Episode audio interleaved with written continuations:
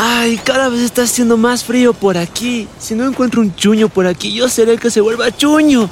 Hola, ¿hay algún chuño por acá? ¡Chustra! Eh, ¿quién dijo eso?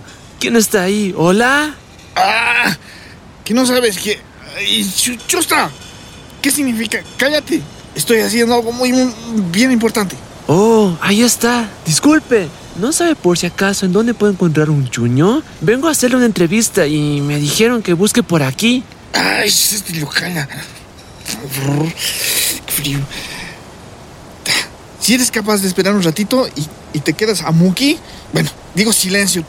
Tal vez, tal vez puedas entrevistarme a mí. ¿A usted?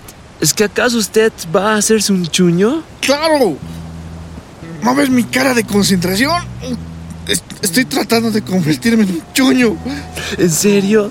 Pero si no es un chuño, ¿qué es ahora? ¡Oh! ¿Acaso tienes ojos de guanaco qué?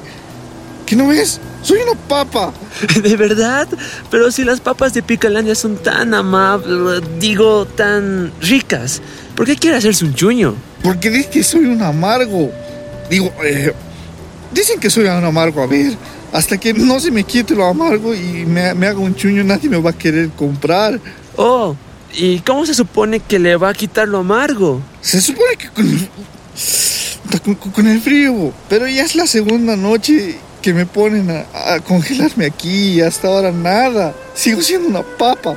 Y cuando se le quite la amargura, ¿qué más le van a hacer? Dice que a mí, a todas las papas desamargadas nos van a hacer una fiesta y van a bailar sobre nosotros las personas que nos han sembrado. ¿Van a bailar sobre ustedes? Sí, así se volvieron chuños mis padres, mis abuelos, así nomás. Algo parecido pasa con mis primas las tuntas. Es una larga tradición. Oh, qué interesante, señor Papa. Digo, señor Chuño.